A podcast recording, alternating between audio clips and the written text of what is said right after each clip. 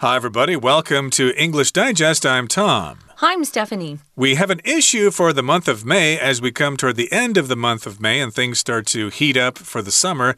Today's topic, though, may be a little depressing to some of you, but some of you may be facing this problem.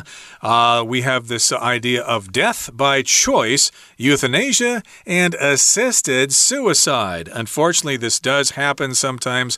People have terrible diseases and they suffer from intense pain, and they just want to end their pain by ending their lives, but is that legal to do? Is it legal to actually help them accomplish that goal?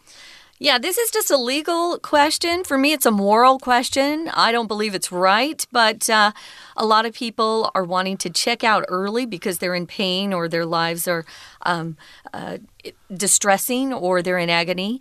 Uh, I've had. Um, a suicide in my own uh, immediate circle of friends. So it's not something that I would ever encourage someone to do. Uh, even if you're in pain, I have a sister who's in a lot of pain, but she has stuck it out, stuck around for her family. So I know it's a question that is uh, something that people debate a lot. Again, this is a legal issue today, and to, in our next program, it's not a moral question. But for me, it's a moral question, Tom. Uh, okay, fair enough. But of course, lots of people are debating this, and there are only a handful of countries in the world that allow this. And maybe you've heard of Switzerland. Uh, a lot of people go to Switzerland because it's legal there, and we'll talk about the details of that. I think uh, even here in Taiwan, a famous celebrity uh, actually went to uh, Switzerland for that very oh, purpose. Yeah, I, I, read that. I don't yeah. remember who the uh, celebrity was. Mm -hmm. I can look it up later, but I'm sure you probably know who I'm talking about. So this might affect people here in Taiwan, and you might have a relative or a friend who is suffering from uh, agony, terrible pain because of a disease that's just not going to go away. So maybe this is something that needs to be discussed. So let's uh, introduce our lesson today by reading through the entire contents of our essay one time.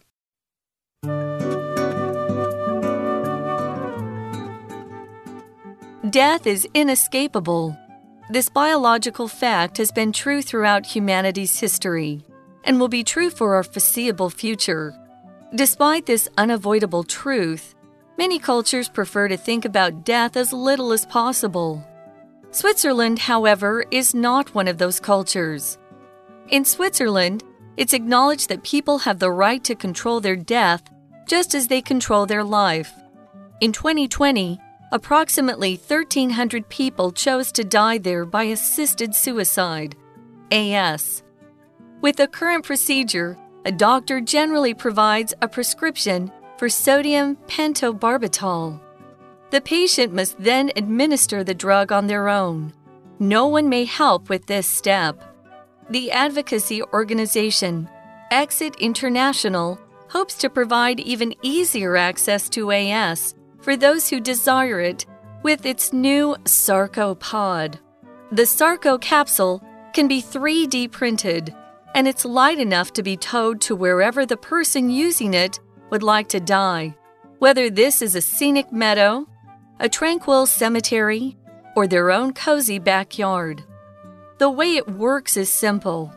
After the person lies down in the coffin style pod, they answer some questions and the device analyzes their answers. If they demonstrate that they meet certain criteria, like undertaking the suicide in a stable mental state. The sarcopod will allow them to press a button when they are ready. When the button is pressed, nitrogen floods the space, causing the person inside to quickly lose consciousness. After 5 to 10 minutes without oxygen, the person will die peacefully, without any choking sensation. Trials of the sarcopod are planned for this year Exit International intends for them to take place at an assisted suicide clinic in Switzerland, where there is already a pool of volunteers who have decided to die. However, none of the main assisted suicide organizations in Switzerland have confirmed their involvement. Okay, let's start to talk about this important topic. It's death by choice, uh, other than, well, I guess it technically is suicide, but it's a special case there. A lot of people commit suicide for various reasons, but we're talking about assisted suicide when somebody helps you do it because you can't do it yourself and you're suffering from some medical condition and you're in pain all the time, so you just want to end it all, get it over with. So this is death by choice. And we're talking about euthanasia and assisted suicide, which is basically what euthanasia means there.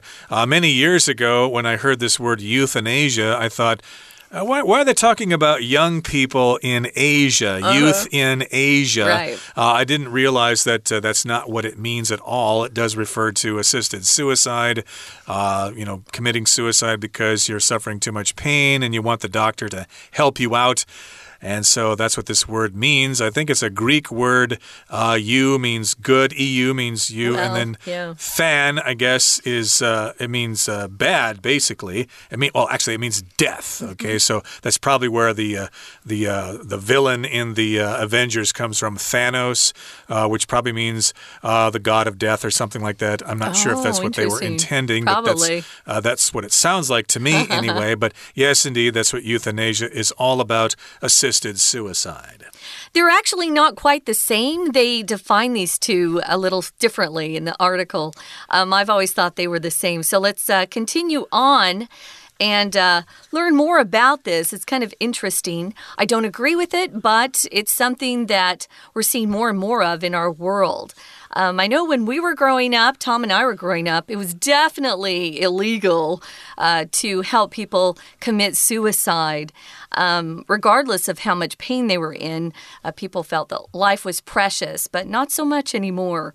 So death is inescapable, meaning you can't escape. We're all going to die. That's Tom's famous line. He's always saying, We're all going to die.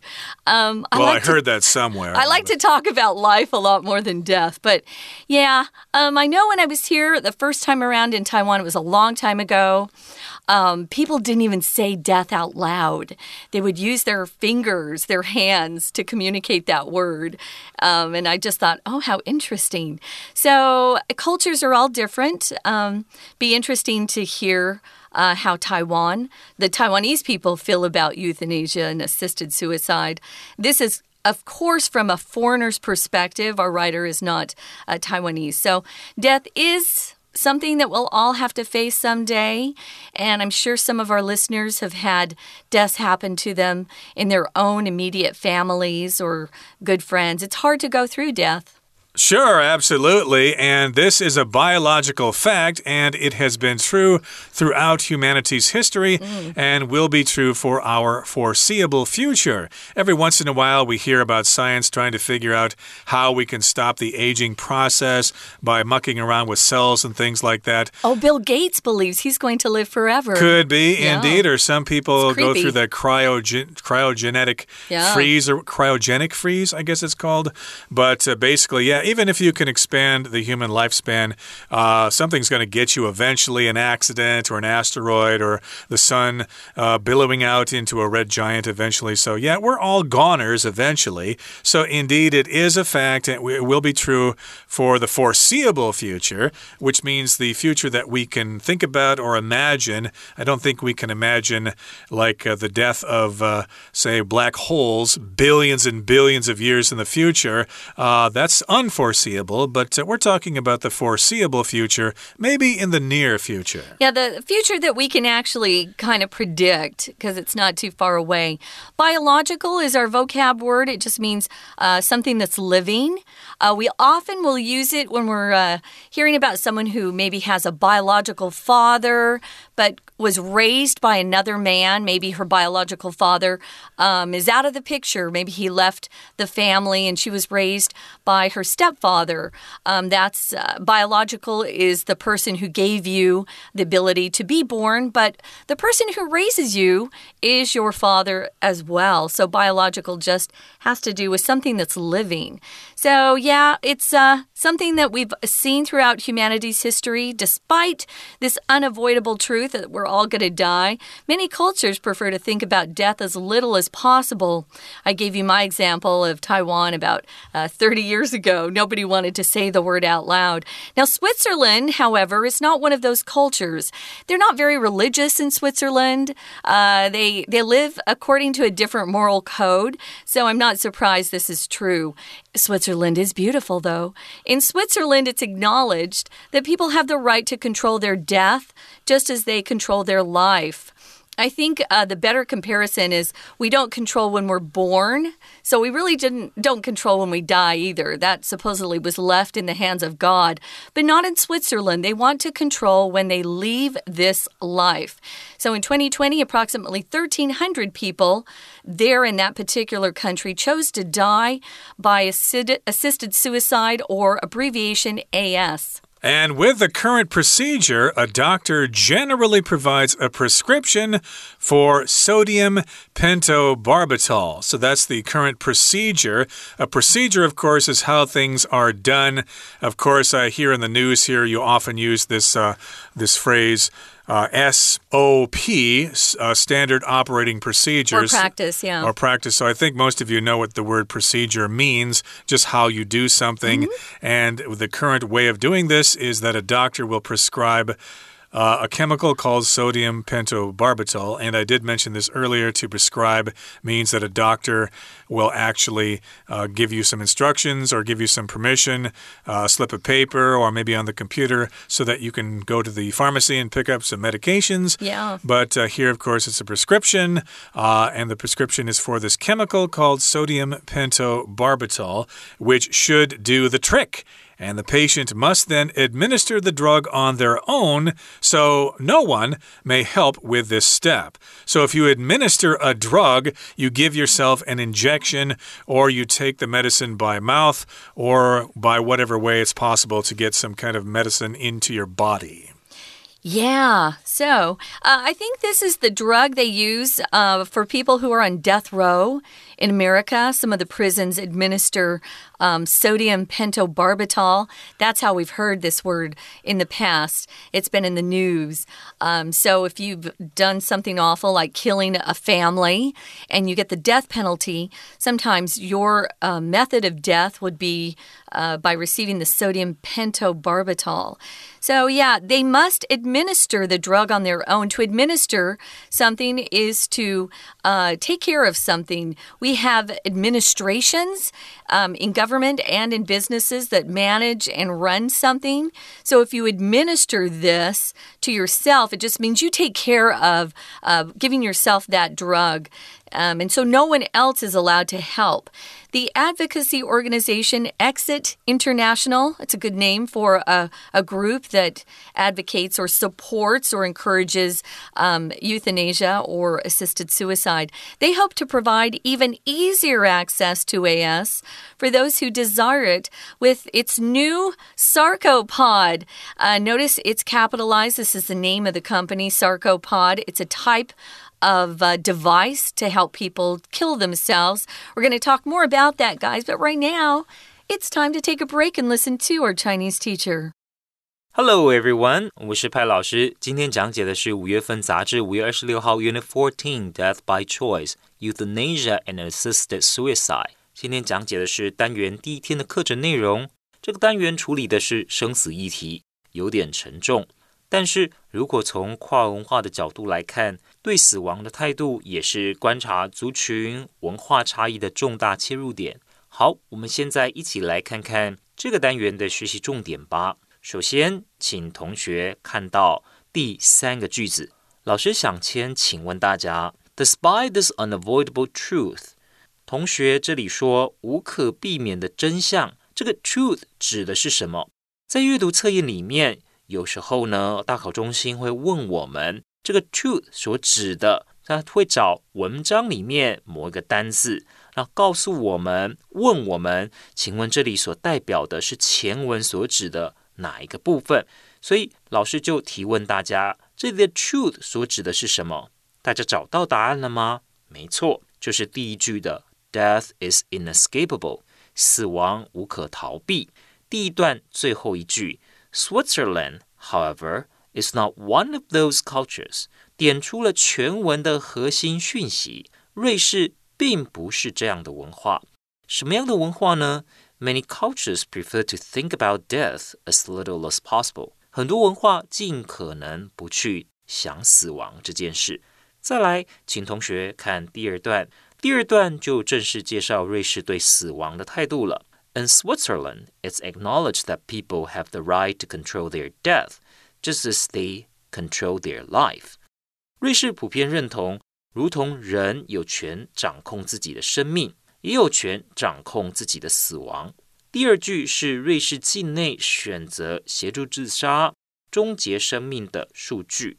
二零二零年有大约一千三百名。第三句是现行的做法。A doctor generally provides a prescription for sodium pentobarbital。 医师通常会开立戊巴比妥钠的处方，而当事人必须要自行服用。请注意第四句，administer the drug。这里的词语搭配，服用药物，administer the drug。动词用的是 administer，而最后一句则提到。支持协助自杀的组织 Exit International 希望让有意寻求 AS，也就是协助自杀的人，可以采取更简便的做法，Sarco 安乐死座舱。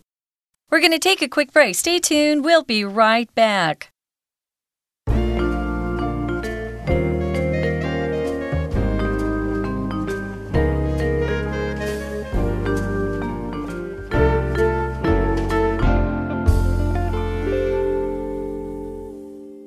Welcome back, everybody. We're now going to continue with our lesson. We're talking about assisted suicide.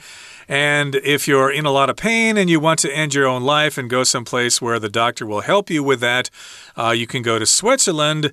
And the current procedure involves the doctor giving you a prescription for sodium pentobarbital, which you need to administer yourself. No one can help you. But now we've got this advocacy organization called Exit International. They're trying to come up with an easier way uh, to provide these people with the service. And we are being introduced now to a device called the Sarcopod. So let's find out what the Sarcopod is. A pod is like a container, like peas in a pod. Mm. Sarco, I'm guessing here, is short for sarcophagus, which refers to a tomb where someone is buried. So the Sarco capsule can be 3D printed, and it's light enough to be towed to wherever the person using it would like to die whether this is a scenic meadow, a tranquil cemetery, or their own cozy backyard. So, we all know what 3D printing is. Uh, you can print lots of things using such a device, and it's very light. You can tow it or take it to wherever you want to take it. And yeah, lots of people would not really like to die in a hospital emergency room or something like that. So, maybe they'd like to go to a nice place outdoors, mm. a hmm. meadow, you know, an open field with grass and trees and mountains mountains. That would be very scenic. Or it could be a cemetery. A lot of people are afraid of cemeteries, but uh, still, it could be a tranquil cemetery. Most cemeteries are quiet places. Quiet. Yeah. A lot of people go there just to be by themselves. Or you could go to your own cozy backyard. I remember when I was thinking about my future death, I always thought I'd like to go to my grandmother's backyard because it's just so nice there. You can see the river and the trees and the sunset and stuff like that. So maybe that's what people may be thinking about they would like to die in a place they're familiar with, uh, their own backyard. Okay, so this is the way it works, guys. It says it's simple here. After the person lies down in the coffin style pod, so picture a coffin or a casket. Uh, we use casket more often these days because it doesn't sound as scary as coffin. Mm. But uh, yeah, a coffin style pod, uh, those long rectangular boxes people are buried in. They answer some questions, and the device itself, this pod, probably has some uh, AI in it. It analyzes their answers. So if they demonstrate that they meet certain criteria, like undertaking the suicide in a stable mental state, then they are allowed to go ahead, press a button, and uh, they die that way. So when you meet a certain criteria, criteria is a plural form of the word criterion. It's just some sort of standard that you have to meet for whatever you're talking about. There are certain criteria uh, for people to, for example, uh, enter a college. You have to have graduated from high school and have certain grades and things like that. Those are criteria. Here's one of the criteria, or you could say one criterion is that they have to demonstrate that they're in a good state of mind. Most people who commit suicide, um, not assisted suicide, but who suddenly shoot themselves in the head or hang themselves, um, are so depressed that they aren't even thinking straight. So um, that's why suicide is so hard on people. Um, usually it happens very suddenly, and it happens when someone's very, very depressed and can't see a way out.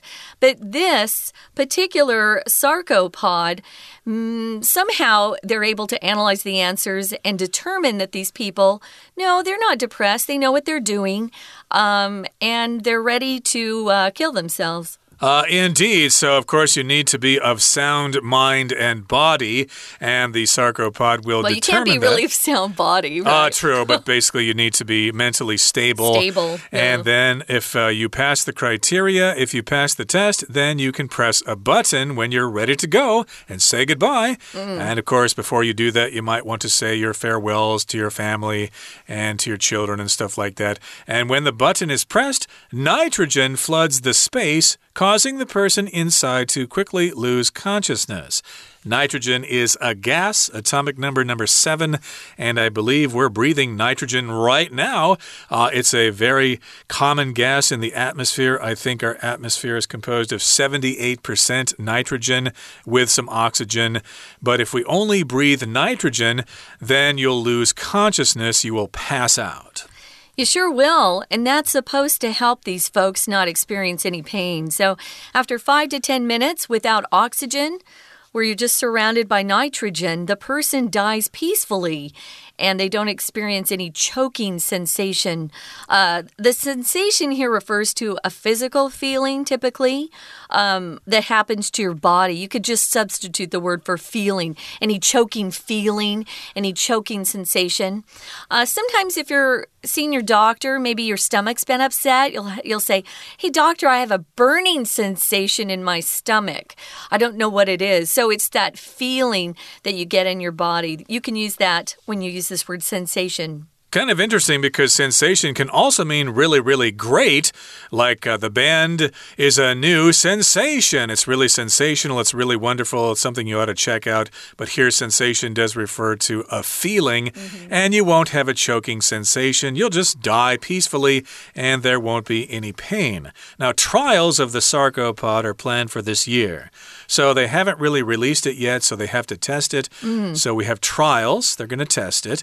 And Exit International intends for them to take place at an assisted suicide clinic in Switzerland, where there is already a pool of volunteers who have decided to die. So if you want to test out the sarcopod, you've got to you've got to have volunteers to use it.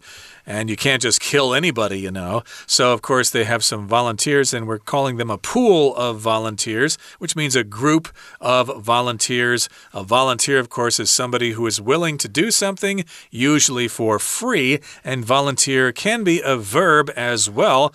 A lot of uh, retired people do volunteer work. Uh, there, I'm using volunteer as an adjective. Maybe they work in hospitals or libraries to help people find things. They're volunteers. They usually wear those vests. Yeah, thank goodness we have volunteers in this world. Uh, they don't require money. They'll do it for free or maybe a, a meal that they're given.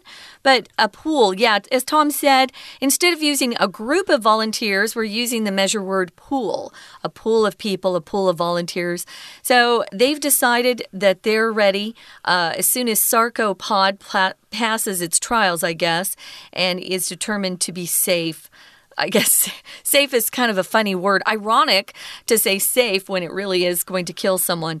So, however, it says none of the main assisted suicide organizations in Switzerland, they have several there, have confirmed their involvement. We don't know if they're going to be involved quite yet. So, that's on the books. Uh, they're going to be trying out that sarcopod. We're not talking, uh, we're not done talking about this though, Tom. We've got another day to talk about uh, death by choice, euthanasia, and assisted suicide. But today our time's up, so we're going to listen to our Chinese teacher one more time, and then we'll be back to say goodbye. 第三段详细的介绍 sarcopod，从第一句就可以看出，这个装置让当事人可以选择往生地点。可以是风景如画的草原、宁静安详的墓园，或自家温暖的后院。第二到第四句讲的呢，则是这种 sarcopod 它的操作方式。当人躺进棺材造型的座舱里后，他们回答一些问题，座舱设备就会去分析使用者所提供的答案。第三句，if they demonstrate that they meet certain criteria。好，请同学特别注意到 meet certain criteria，就是符合特定标准。符合标准，我们所用的词语是 Me criteria。这整句话的意思是，如果他们证明自己符合特定的标准，比方说是在精神稳定状态下自杀，Circle 安乐死座舱就会允许他们在做好准备时按下按钮。再来第四句，则说明实际的操作方式。按钮一按，氮气就会充斥整个座舱。Nitrogen floods the space。原本呢，flood 当做动词是像洪水淹没了哪个地方。这里所指的就是氮气会充满整个座舱。再来，请同学看到第四段第一句：Trials of the circle pod are planned for this year。这里所指的呢，就是像这种所谓的安乐死座舱，它的测试 trials 指的就是测试安排在今年。这里的 are planned for 我们也可以替换成 are scheduled for。好的，再来，请同学看到第二句，第二句的后半段逗点之后有一个 a pool of volunteers，有很多的志愿者，有一群志愿者。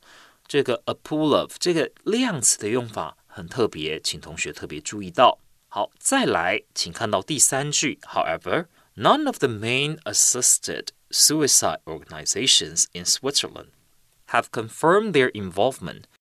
同学有没有注意到 none 跟后面的动词助动词 have confirm，它所用的是复数形，这就是老师在之前中文讲解曾经提到的 none 这个代名词。后面所用的动词其实有单数型，也有复数型。以上就是我们针对安乐死或者 协助自杀这个单元第一天所做的中文讲解。谢谢大家。So that's it for today, guys. We hope you learned some good new words that you'll be able to use on your upcoming tests.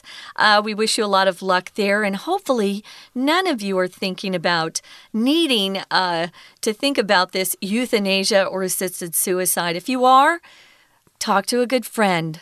There are good things about life. Uh, but that's all for us now. We hope you'll join us for our next program. For English Digest, I'm Stephanie. And I'm Tom. Goodbye. Bye.